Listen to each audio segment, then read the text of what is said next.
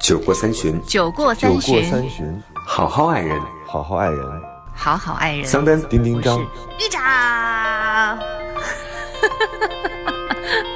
我是豫州过三。过三。过三。Hello，大家好，这里是过三情感脱口秀。对不起，请大家忍受我的声音，因为 早上起来，哎，我就一直是处于一个鼻炎的状况。啊我打了大概五十个喷嚏，所以你还是要把那个那个药放在身边，这样的话可能会随时缓解一下症状。大家好，我是桑丹，我决定必须要用很长的时间来自我介绍，否则的话七八分钟之后大家还要倒到前面来找我的声音，这件事很痛苦。那这不是你自己的责任吗？然后大家好，我是周周丁丁张。你确定不是因为大家都在看送一百个女孩回家，都在念叨你，所以你打了五十个喷嚏吗？不是他们这么早，他们这么早看，我也觉得有点不太合理人。家全世界的人都在看呢，全世界对，全和世界好棒。哦，两个亿的点播，好厉害，简直就是大咖呀！就是完全没想到会是这样一个情况。我觉得还是女孩们比较给力吧，因为很多了解我的朋友或者或者熟我的人就说：“哎，你在里面怎么没什么反应？”我后来我分析，好像我就是这样一个人，就是我可以引导，或者说我可以跟别人聊天，但是我把自己包起来了，我好像并不愿意，因为那个我觉得主角好像也不是我，送的那个过程比较重要。你是一个倾听，而且是一个观察者嘛，你给自己的定位是，你又不是个主持人。对，所以、所以我现在辈分就急剧上升，然后现在 现在很多那个观众就叫大叔什么的，就是就是整个那个状况，嗯，跟我预想的比我预想的好，就是可能还真的是女孩在这个时代太努力了。对，所以可以推荐一下如果你还没有关注到送一百个女孩回家的话呢，可以到搜狐视频当中去看到首页的焦点图，一般都会来隆重 推荐这个产品。不，真的，对难道然后好东西我不应该让大家知道吗？大家应该来看呢。而且我觉得丁丁张在那个里面主持最好的部分就在于他善于倾听。嗯，所以那个节目相当于我也没有，我不知道，就是做的过程当中，我好像在慢慢的也在找感觉，就是，呃，我本来也没有把自己定义成一个主持人，就像我们现在做这个节目，我也没有觉得我们就是三个主播，更多的时候其实是聊天儿，对啊而且我觉得其实这个时代最稀缺的就是比较真诚的对话。我觉得我们三个之所以有那么多人订阅我们，然后还为我们吵架，还都给我投票，一定呸！就 是一定是因为我们自己有某种真诚的东西。我觉得这个东西是不管做视频节目，还是做电台节目，还是写东西，都要保持的。哎，你就是知道你带给大家的到底是什么？我们现在就是真诚到，就是太真我到，有人以为我们是做了角色的分工，然后写了脚本，然后我就在想，我在想四十多分钟的节目，你给我写一个脚本看看，好主要是。可能桑丹的人设，桑丹的人设就其实比较委屈，但其实大家请相信，我们没有刻意的让桑丹变得特别。呃，古怪，或者是特别直男他本身就是这么不招人喜欢，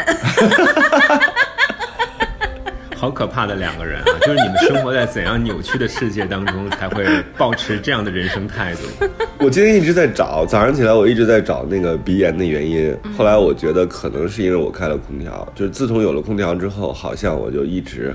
很容易打喷嚏。嗯，可能空调空调当中有某种温度低的话，其实对对鼻炎的患者来说是不太好的。所以我可能也要改成那个风扇，嗯或者是吊扇。哦，我觉得风扇是太好的东西了。然后那个小时候缠绵在脑海当中的恐惧又突然间出现了，就是吊扇掉下来。所以一般情况下，你们会选择坐在吊扇的正下方，还是？那样的事情发生的多吗？应该没有吧。但是所有的事情，但是他就是利用了利用了人类的那种恐怖。它其实它的原理不就是说它搅动空气，让空气流动，对，所以产从而产生风，让风产生那个就是呃减少热量，对变成一种带走热量好像能带走热量这样一个状态。但是好像大家对吊扇这件事儿，一到了夏天就会有恐怖。呃，哎，泰国不是几乎家家都会有吊扇吗？所以我我觉得对，而且泰国的餐厅全是大、大大枫叶的吊对扇，所以你不所以我都会选择坐在正下方。所以正下方反而是最安全的，是吗？你的意思是？其实我觉得飞出去吗？其实不是，我觉得一定是直接掉下来的，怎么可能还有螺旋桨的作用啊？然后整个餐厅起飞了，起飞了。会不会就是你们会选择坐在哪儿啊？我？我先怎么？选择。那我先说吧，我是一定不会进那种有吊扇的餐厅，我是巨害怕那个的，因为我是曾经就是亲眼目睹过这类事件的发生，哦那不一样而且可以嗯。毫不夸张的说，就是真的是像丁丁长所言，它是会垂直下来的，就即便不会把人给削成肉泥的话，但它至少会砸到人，所以我其实对于比较壮硕的吊灯，然后也是比较恐惧的。但是 你们想你不能去，五星级酒店。哎，你们想那个手机充电也会有爆炸的事情发生，然后做的那个所以你要用转椅贵一点的充也有电线呀、周周。转椅也有把屁股炸开花的这种可能性，那就很难讲了。有因为这些东西就是那么小的一个概率，你要担惊害怕的话，我觉得那那还怎么活呀？谈恋爱不也是很小的概率吗？哎呦，就是啊，所以就难嘛。所以那个，比如说，我最近总是在处理我的很多私信啊，就是微信里的私呃微博里的私信，然后我现在基本上都可以不用看内容，我就可以直接回答，因为我前段时间集中回复了一些，就是我该怎么办，在恋爱当中我该怎么办，他给我发了微信，我给他发了微信，我该怎么办？一般情况下都是好像主动那方都是问问题的这个人，因为他解决不了嘛，所以他才会有这种求医问药的这种感觉，所以我基本上都可以回他不喜欢你。就是好像现在 这件事儿并没有因为 因为就是时代的推移而缓解，好像每个人都在喜欢自己不喜欢自己的人，就为什么这种情况还会持续的发生？所以我想这一期我们可以聊一聊这个，给大家一些安慰吧。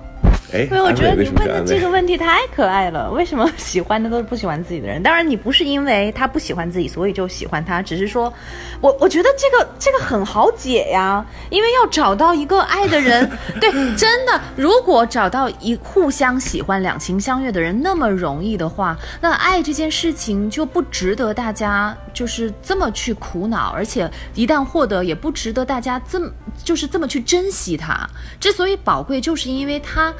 少对的人少，我之前就是说，好像一直都在苦恼说，哎呀，找一个对的人好难。然后呃，就是到底有没有一个 Mr. Right？嗯，但是就是我我当时我就觉得就是。其实不不要多，真的不要多，就是别人就会别人就会觉得，哎呀，怎么那么难嘛？就是就感觉是这样的。但我觉得不需要多，只要有一个就好。所以那既然，但是大家都在那个求索的过程当中嘛，求索过程当中遇到不喜欢自己的人，我觉得可能性是很大的。那当然概率应该应该十比九吧，百分之九十九点九九九九九，绝对的。所以老天对你真好啊，还给你一个夸大的脑脑。但是让我我也等了好久呢，等到我的同学都已经生二胎了，所以我这个就是从只能如果跟我自己比的话，我觉得已经很幸运。但是跟别人比的话，有的人有的人可能那个初恋就碰到了一辈子的挚爱，所以每个人情况是不一样的。所以我觉得一般都是在就是呃失败了很多次，然后在比较低落的时候才会有这样的一个感慨：为什么我喜欢的都是不喜欢我的人？嗯，好像自己有一种这样的能力，这种神奇的能力，能让自己和那个不喜欢自己的人越走越近，并且逐渐喜欢上他们。但是我觉得这其实是一个好事儿，就是我每次想到这个问题的时候，我都想为自己鼓掌，说明自己审美非常好。为什么？因为当然了，每个人，因为你选择的时候，你总是要选择一些高的更贵的、买不起的、更贵的、买不起的东西，一定是他身上某种特质，嗯，或者是某个优秀的点是你身上没有的，所以你才会那么敏锐地发现它。你发现它了之后，你才愿意靠近，从而产生一种挫败感，觉得好像，哎，好像我怎么喜欢他，他并没有很激烈的回应。我觉得这是一个特别正常的事儿。好像确实就是每个人不都是对慢慢调整的一个过程，因为你又不是范冰冰，是吧？所以，所以你如果范冰冰可能喜欢的人就多，那恰恰我们大部分的人都是很普通的人，都是脸大的人，但是那天我在录录嗯，哎哎啊哎，这样伤害，啊，你以为我就刚才都说你在集中？伤害我，炮火向我天哪。太可怕了！你怎么对自己的但是我之前问过？，我其实一直有这个好奇。我之前不是说我有那个美貌恐惧症嘛，就是我老觉得长得好看的人可以得到一切。但是有一天我不是去采那个何穗吧，嗯，也算就是世界超模，然后我就问他，我说你也会有被抛弃、被辜负的时候吗？啊，不是被抛弃了，我说你也有会被辜负的时候吗？他说当然有。他说你怎么想的？然后我自己就认为说，好像一个身材很好、笑容很美，嗯，然后甚至头发都很好的人，怎么会会被人辜负？就是刚才那个理论，好像就是觉得好看的人拥有一切，但其实并不是这样，他们也自卑，他们也有非常多。呃，自己的烦恼，甚至他们也会喜欢上不喜欢他们的人，好像就说的是对的哦。定律一样的。所以爱就是折磨人的，他就把你折磨来折磨去。听到你们这么讲，我觉得好，好好好凄凉。嗯，都是这样嘛。就当你选择自己没有独立，而是选择去和另外一个人发生关系的时候，我觉得每一个女生吧，甭说女生了，包括男生也在内，我们都是希望找到一个可以无条件的包容自己、照顾、关心、宠爱自己的另一半。没，我没有但是。这什么叫无条件的你知道？就是人在日常的状态之下，如果他缺乏自我觉察的能力，失控其实是生活当中的主体部分。就是一个人呢，他往往会，嗯，在喜欢上另外一个人的时候，就特别希望自己对他的那个付出啊，都是被对方看到的。然后对方呢，就必须按照自己的意愿去做。比如说稍有违背的时候，他就会觉得这一切是失控的，然后产生强烈的挫败感。这就很像说你刚才强调的那个前提，就是当我爱上一个人的时候，我为什么总觉得他不爱我？也许他用他的方式在爱你，但是你没有在这个过程当中去接收到这个信号。相反，你期待的那个东西又没有第一时间的回馈，于是乎你认为他不爱你，这是非常主观的想法。桑丹，你太棒了！你十期以来最精彩的评论出现在刚才那一段，特别好。哇你的意思是说他不是真的不爱你？这这件话对你是有抚慰的，是吗？不是，我是觉得这是一个特别需要提醒现在正在暗恋或者是正在呃恋爱当中的很多人，因为他们确实是有的时候很希望对方按照自己的步调去跟自己互动，但其实这个东西就是有的时候很难，因为你想想，本来世界信息量就特别大，呃，我经常说，我说其实跟你谈恋爱的时候和你竞争的啊，不是其他的情人。甚至都不是人，可能是猫是狗，是这个世界上任何的信息量。如果对方还在工作，然后还有一个比较压力大的工作，需要占用他巨巨大时长的这个工作的话，对你们情感的那个占，就是那个那个占用啊，就是每个人都有内存，对他脑子的占用，其实都是一个挺大的事儿。嗯，所以其实并不并不一定是能够得到特别完美的回馈的，除非两个人都极闲，然后每天相对，朝朝暮暮。我反正是这样的一个观点。谈恋爱绝对是最近我跟任何在看一个韩综，也推荐给两位哈。那个、就叫《Heart Signal》，你们有看到吗？没有叫爱心的一个信号，它其实叫什么信号小屋，就是它让一帮男孩一帮女孩住在一个个房子里面，对陌生的。人住在一起，对对对，我觉得那里面有一点挺值得我们去思考的，就是如果你我呃，他整个节目给人的感觉，你如果你是观众的话，你其实是上帝视角，因为你会看到那些人怎么就开始喜欢上了。对方，然后他们会用什么样的方式去和对方去交流？然后你会觉得说，怎么可以用这么笨的方式，而不是用显而易见的方式？但是我们就在想，就是如果你要是把自己置身在他们的那个位置的时候，你面对那么多的帅哥，那么多的美女，然后他们总是有各种各样的方式，他们绝对都不是一般人，都是据说是要用半年多的时间从整个韩国去挑选的，像艺人一样演和像演员一样演技的那种素人，嗯所以。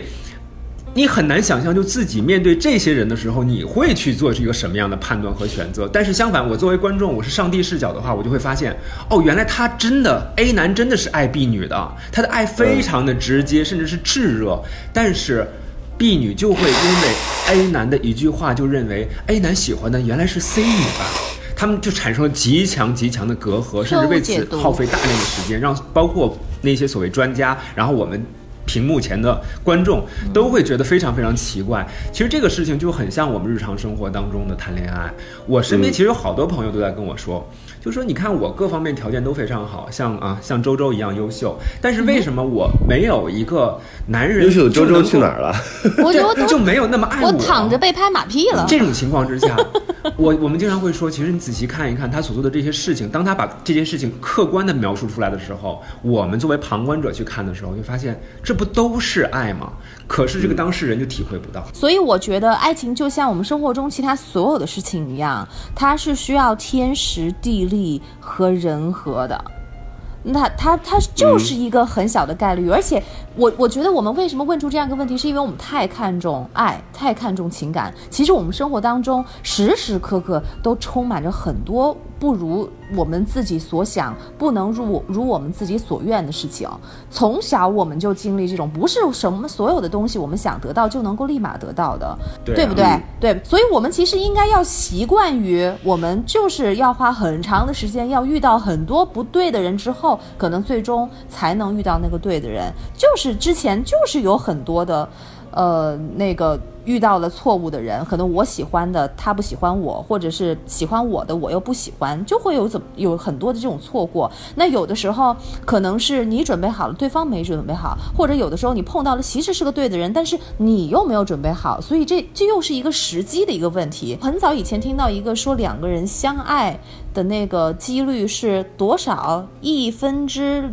零点几几几这么个几率，所以它本来就是那个六合彩还要难是吧？呃，我觉得六合彩也挺难中的，但问题是，问题是六合彩不是人人都去买，但是恋爱人人都在谈呢。嗯，嗯，所以你如果像是六合彩一样，你觉得那个几率小，所以你不去谈恋爱，那你是肯定中不了六合彩的。你只有谈才有可能中六合彩的几率。嗯，但是人好像就是这么惨，好像被雷劈这种几率很小，但是就有可能发生在自己身上。然后中彩票这种几率也很小，更难发生在自己身上。两情相悦又变成了一个特别奇怪的事儿，好像两两情相悦这种事情都发生在了邻居或者其他人的身上。那是因为你只看到了那种，就是你只有就是你碰到了呃不对的人，你就记得；但是你碰到了好的人，你可能又忘记。就就是就就像我们赶公交车一样嘛。其实你你那我们老是有很多次你都凑巧赶上了，但你都忘掉了。是的，但是有很多次呢，你就发现自己正好到了之后，他开走了，你就记住了这件事情。对，但其实那个可能次数是一样的，只是我们赋予了它更多的情感，只是我们太看重爱情了，我们每分每秒都在等那个对的人，然后才会觉得，哎，时间怎么那么漫长，怎么要等到一个人那么难？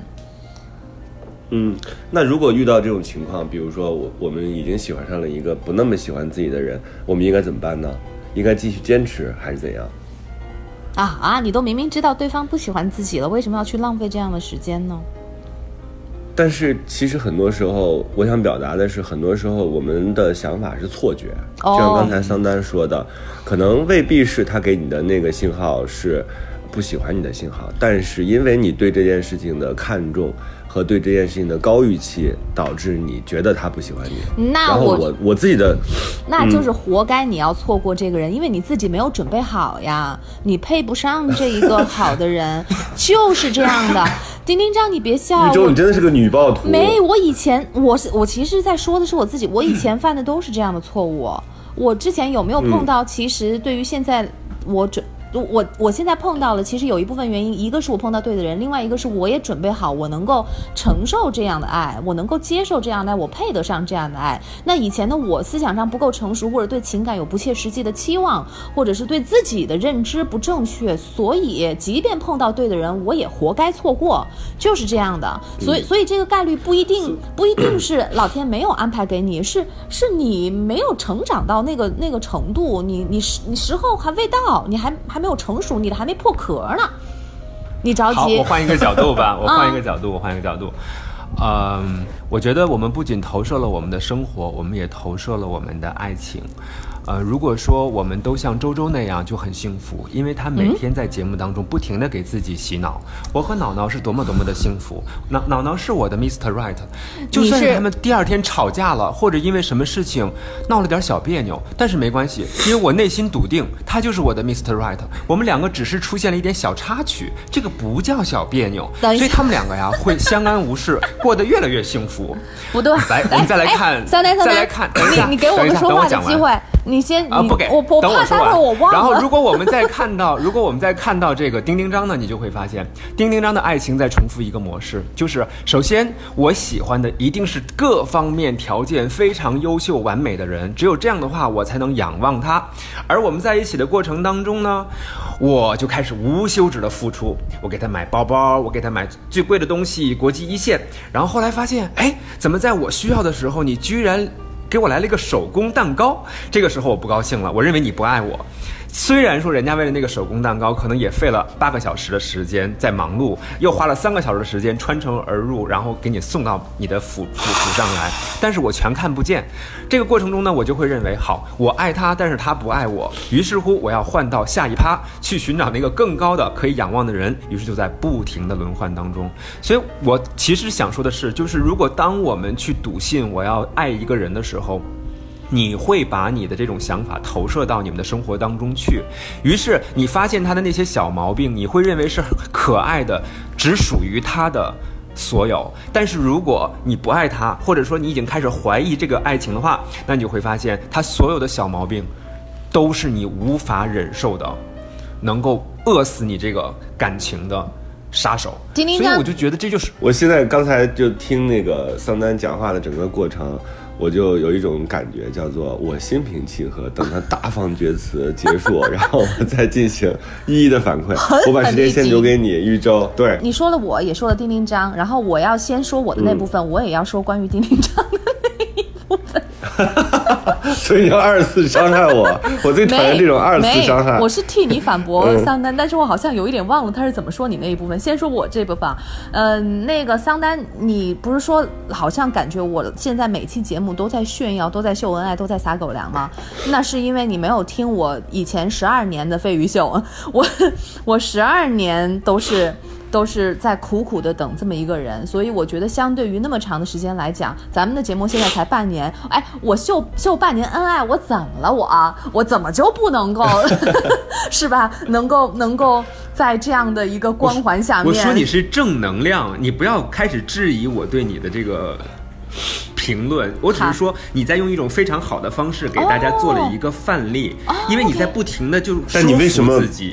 但你为什么每次每次你讲别人好话的时候，别人都特别反感？对我觉得这你要思考一下。这好像就是在……我我检讨一下，为什么？是因为我总是用很诚实的话来表达，我并没有用。你知道，大家听赞美，如果呃有一种说法哈，就是当你想赞美一个人的话，你必须要说他三个优点，然后呢说一个他的缺点。我觉得这种呃什么三三比一的这种分法其实是有点机械的，但是你反而用一种相对来说没有那么像赞美的方式去赞美别人，其实蛮高级的。就是可信度嘛。那我我怎么觉得每次你都在打压我？好，回到那个 就是理解力的问题。你说你说那个我们好像呃表面上我每次提到的都是我们非常的和睦，然后可能第二天就会吵架，但我也会认为它是一个小插曲，然后就把它就给忽略。不记了，还是怎样？但我跟你说，就是我不觉得它是小插曲。我觉得我们合适，不是因为我们从来没有争吵，而是因为我们即便争吵了之后，我们的处理的方式让我觉得是非常。是非常正确、非常积极，而且是是是很健康的一种沟通的方式。这个在我以前的所有的这种恋爱关系当中，从来都没有碰到过。所以，恰恰是因为我们可能有争吵了，但是争吵之后，让我更加的觉得他就是那个对的人，让我更加的觉得我们之间是一种非常和谐的关系存在。对，嗯，所以你说的这件事情根本没有反驳我，你这就是从一到二，从二到一。其实来来回回还是这件事儿，就是你带着一个什么样的信仰去面对它的时候，决定了你的言行。不是信仰，我觉得还是因为两个人的那种互动。然后你说丁丁张的那一趴的时候，呃，就是我我确实我我也想了一下，就是之前呃为另外一个人付出，看到自己呃沐浴爱河，呃或者是即便是单方面的啊，但是我们能看到自己为另外一个人做事情，然后我们为了爱一个人，我们可以做出这么疯狂的事情，呃，看到从来没有看到过的自己，好像那确实也是一部分的快乐，但是。有很多人会因此，即便知道对方不喜欢自己，还是依然很固执的这样做下去，或者就是知道自己没有机会跟他在一起，会黯然伤神、黯然黯然神伤，然后觉得很很难过。但是我觉得，如果你真正的体会到了两情相悦，体会到了那种互动的话，你就会知道那种愉悦根本就不值一提。两情相悦是最高级的。一种爱，嗯，那个嗯。就对，那我觉得是完全是不同级别的。然子姐，对不起啊，嗯所以我我自己觉得，哎呀，等一下啊，丁丁张，鼻涕流下来你知道，你这样特别像是在吃面，一点都不像我吃了二斤了，真的。然后他们会说：“这主持人怎么回事儿啊？这个整期节目全程都在吃面，到底尊不尊重我们听众的感受？各位听众，我没有早上起来在吃面，我真的是鼻炎犯了，你不要用这个鼻炎。掩饰其实你是在吃面这个事实。饿了你就每直说每天早上起。来吃一，每天早上起来吃一碗热干面。我自己现在的状态，嗯我想说的是什么呢？我觉得桑丹刚才误判了我很多东西，他认为就是我我好像因为对方对我不付出啊、不回应我应该得到的回应，所以我才会放弃对方。其实我不是，就是每个人，我觉得走到爱情走到尽头，一定有它的原因。重要的原因其实是你自己对方的对对方的感觉变了。你对对方的感觉变了之后，就无法挽回了，它就是爱的一种缺失了。所以我现在怎么看那个事儿？我现在情感上其实是非常满足的，工作也特别忙。恭喜你！从我的角度上来讲，就是我觉得怎么来看待对自己好像没那么喜欢自己的人依然保持喜欢，我觉得这是一种一种嗯一种勇气。然后从另外一个角度来讲，它应该是一件特别好的事儿，因为人生当中其实平淡的日子还是更多的。就像我们刚才说，不如意啊，或者是不满足我们心愿的事情，还是非常非常多和频繁的。所以，当我们发现一个闪闪发光的，让自己觉得，哎呀，我怎么那么喜欢他？就类似于你喜欢偶像的那种喜欢，我觉得这种喜欢其实是非常难得的。嗯。那当你遇到这样一个人的时候，我觉得第一个感觉不应该去想，哎呀，我是不是能够得到他？啊，我会不会跟他有更深的关系？而是应该珍惜这种喜欢，去因为你真的不知道，嗯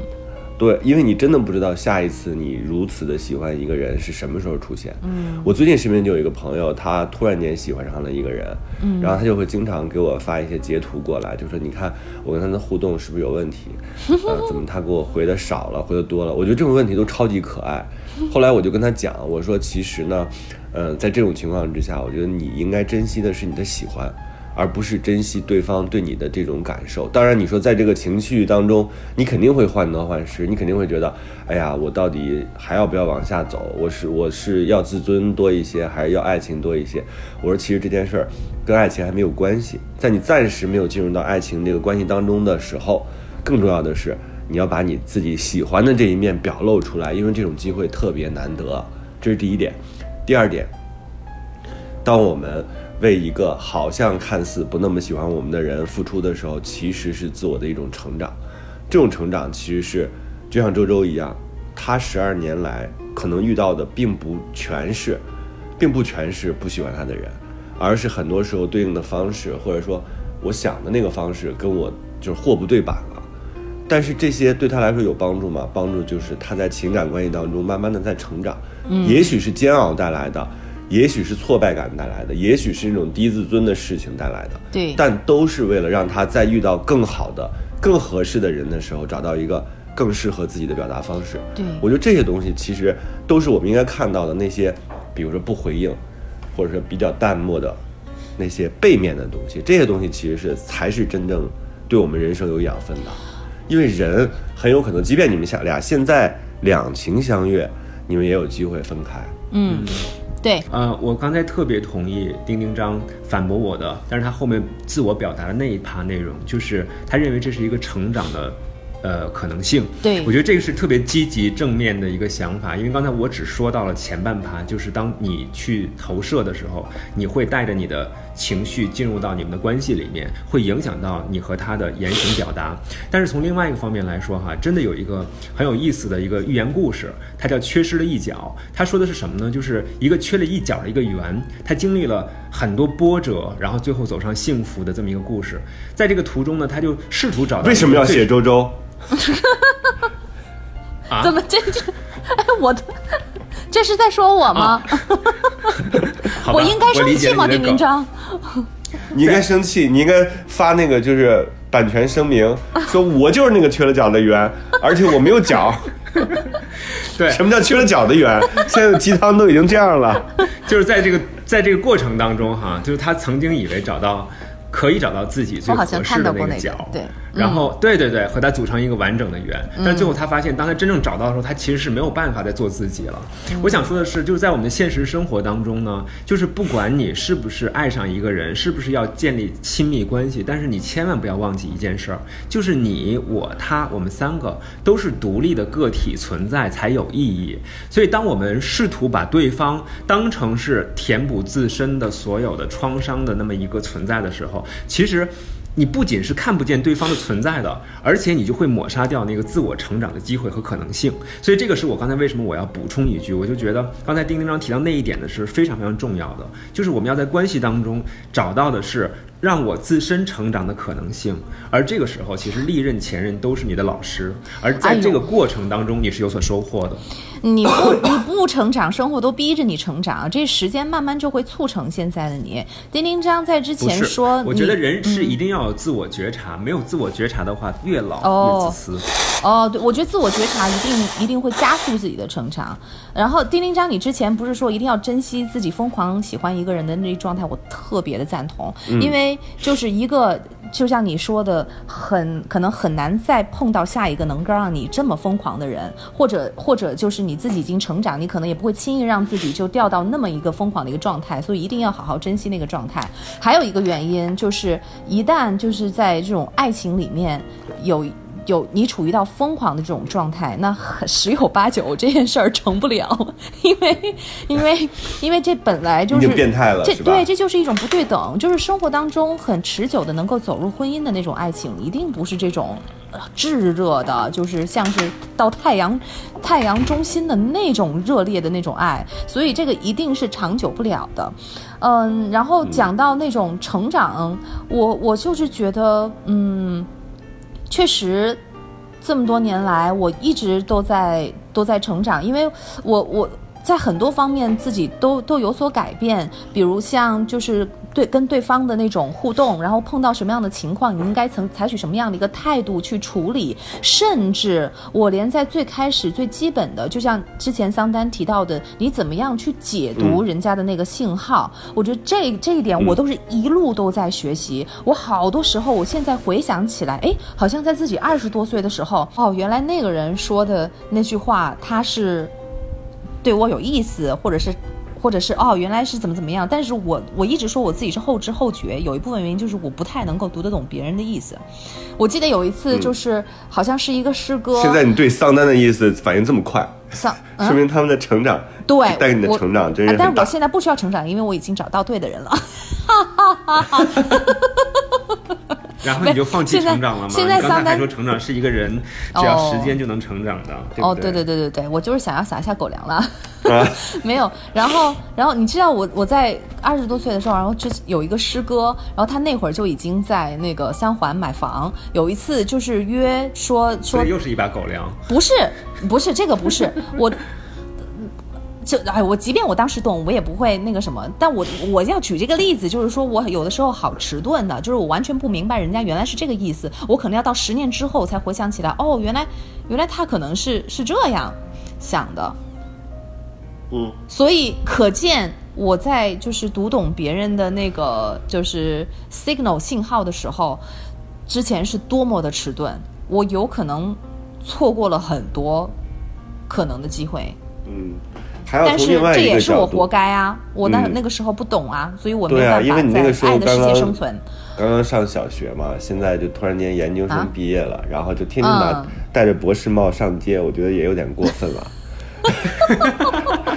每天都在拿着学位证啊、博士帽啊，然后动不动就说：“我跟哎呀，你们这些低学历的人。”丁丁张，丁丁张，他现在顶多算是个专升本，你还跟他说他硕士毕业，哎呀，你就多说一点嘛，就这样的话，对方会很开心。我从另外一个角度来讲这个事儿，就是，呃，为什么我们经常会有那种喜欢上一个不喜欢自己的人的感觉，是因为在心理学里面有一个，我忘了那个具体的学术那个说法是什么了，就是，比如说你喜欢这个人，他好看。声音好听，手好看，在这种三种情况之下，对方如果再对你加一个特质，你就会对他欲罢不能。这个东西叫什么？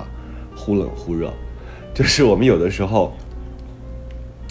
会对，我们有的时候会对对自己忽冷忽热的人产生兴趣，并且产生追求欲，这是一种心理上的，就是下意识。这不是我真的贝格格吗？这我真的是我我真的看了一个关于心理学上的书，他是这样讲的，就是忽冷忽热是一个人和另外一个人产生强烈联系的一个特别重要的点。嗯，所以在这种情况，这个尤其是对于男性来说，就是因为进化心理学里面，就男性其实他是猎捕嘛，嗯就当你真正猎捕到那个。结果之后，它其实就变成一坨肉，嗯你就是把它吃掉就完了。这说上去特别残酷，但其实是你刚才说的这个忽冷忽热，就是为什么女孩子要忽冷忽热、欲罢不能、呃欲擒故纵，对吧？嗯这个东西其实是一个非常有讲究的一个东西，就是我们也不要误导听众，然后听众 周星听众突然间对自己喜欢的人忽冷忽热，对方说你神经病啊，然后把特别自己拉反对这个。，而且你知道有很，但是我觉得这个研究我只是讲一个，结果我不是说把它变成技巧，对对对对对对对，周周，我不是把它变成技巧，比如说我们就要对自己喜欢的人开始忽冷忽热，我明白不是，明白我们不要把它变成技巧，而是我们要了解这个原因。你就是对说的是方可能真的是对我们忽冷忽热，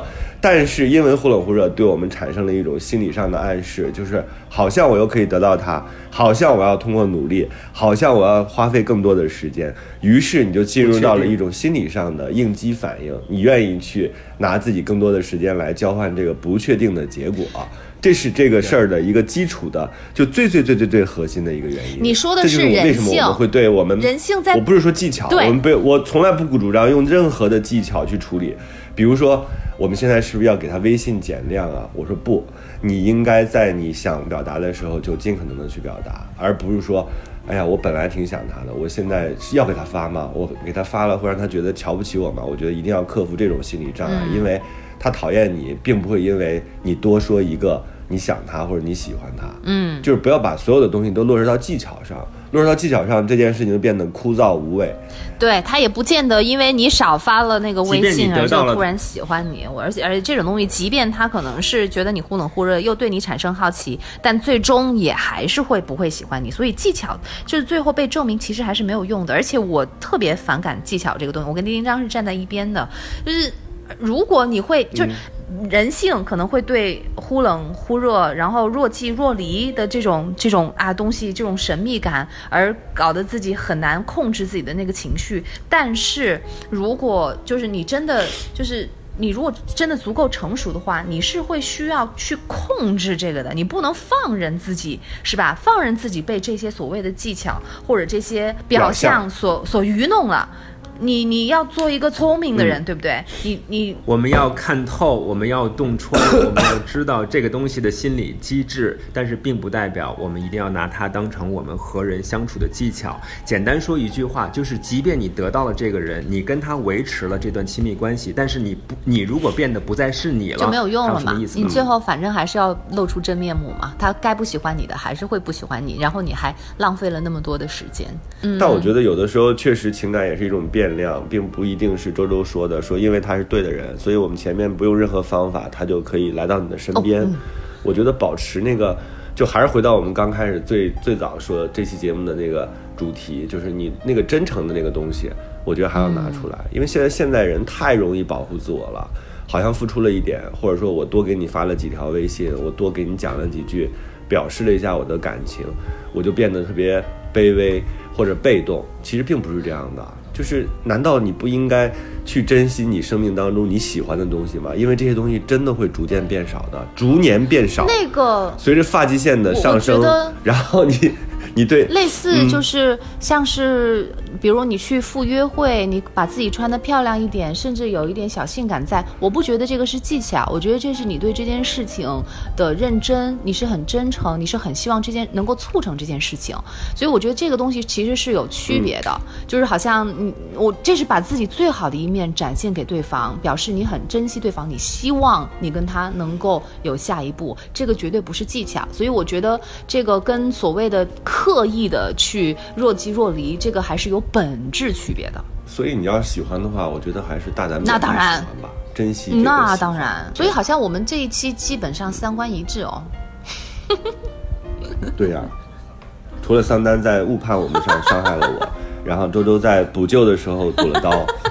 啊，我的刀不在你身上了吗？对，今天我们的节目核心是要把所有刀都杵在你身上，是吧？今天节目的这么今天节目的核心明明是我表演吃面，我一直在 全程吃面，你到底吃了多少？也不给我们对不吃。起。我我除了浪费纸，我还辜负了听众对我的喜欢，我对你们忽冷忽热。丁丁章知道我之前强很强烈的喜欢一个不喜欢我的人，然后也是拿着手机追着问，就是哎呀，对方回一个微信都要高兴到天上去，所以这就是为什么我说就是这种东西就好好珍惜就行了，这种状态很难再有，但是这铁定决决定了成不了，所以我觉得之后的那个成熟就是我能够接受这个事实，嗯，人生不如意之事真的十有八九，嗯。就还像是之前说的，我们从成长过程，小时候我们很多情况下想要的东西都不能如我们所愿能够得到它，所以成熟的一个表现就是你也要，还是因为我们长得丑，你为什么把实话说出来？所以我们 所以去健身，去美，去变得更美然后穿得更好看我们可。以正能量的说一下，那就是我们还是要努力的工作，好好的赚钱，然后有一天去韩国或者德国。那你怎么又回去了呀？反正最后，最后我我想让梁子姐把那首呃毛不易的《无问》送给大家，然后大家可以听一听具体里边的歌词，就是他为什么亲吻他的伤疤，又不肯带他回家，就是他有各种各样的情况，他也有各种各样他自己的私人的世界，甚至是秘密，我们无法参透，我们只能把控的是自我。就是如果你喜欢一个人，那就大胆的喜欢，然后好好的去爱，然后珍惜这个，就是可能有一点，呃，叫什么？就是焚心，然后有点痛苦、有点难受的这样的感受，因为这个感受会让你成长，会让你在下次遇到这种情况的时候能接得住。我说的白一点吧，我觉得，呃，偶像是被粉丝来崇拜的，但是既然我选择一个爱的人，那我就一定要让他能够接受到我爱的信号，然后我也能很方便的接受到他爱的信号。这样的话呢，爱情除了甜蜜之外，还是还多了一件事儿，就是没那么辛苦。当然，如果你想要去挑战辛苦的爱情，那是你自己的选择。嗯我觉得那个老是喜欢不喜欢自己的人，一定有他的原因。呃，第一个，你先检查自己，呃，是不是自己还没有达到自己最好的一个状态？是不是自己很丑？对，你是没有你哎，我觉得丑，你也有自己最好的一个状态表现出来，对不对？你也要让自己。不是最丑的状态，对不对？你如果完全就放任自己的丑，你没有努力的话，那也是你的错，对不对？我觉得真的没有丑人，你通过现在的化妆，还有穿衣打扮，一个整体的那种感觉，能够让别人对你产生一种愉悦感，真的不难。稍微在自己身上花一点心思，那实在外形真的先天不足的话，我们有自己美妙的灵魂，对不对？有内涵，总有一款适合你。可以吃面，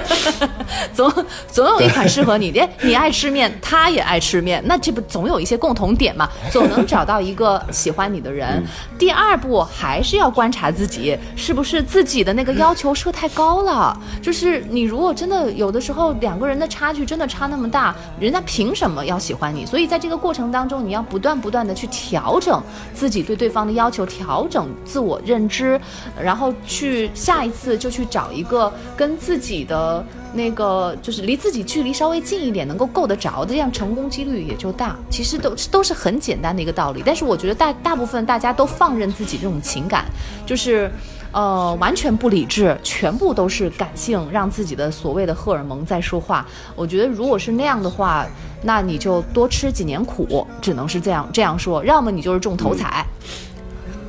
那我们就恭喜你啊！好吧，好吧，那我们就但行好事，无问西东。这里是过三情感脱口秀，我是丁丁张。大家呃，拜拜，我是特别喜欢吃面去了，我是周周。我可以痛快的吃了。你问他为什么亲吻他的伤疤，却又不肯带他回家。哇，丁丁张，你下一次可以出专辑了。哇塞，有书有视频节目哟。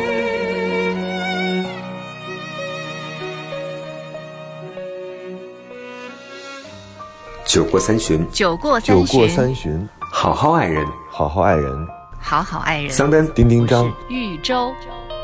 过过三。过三。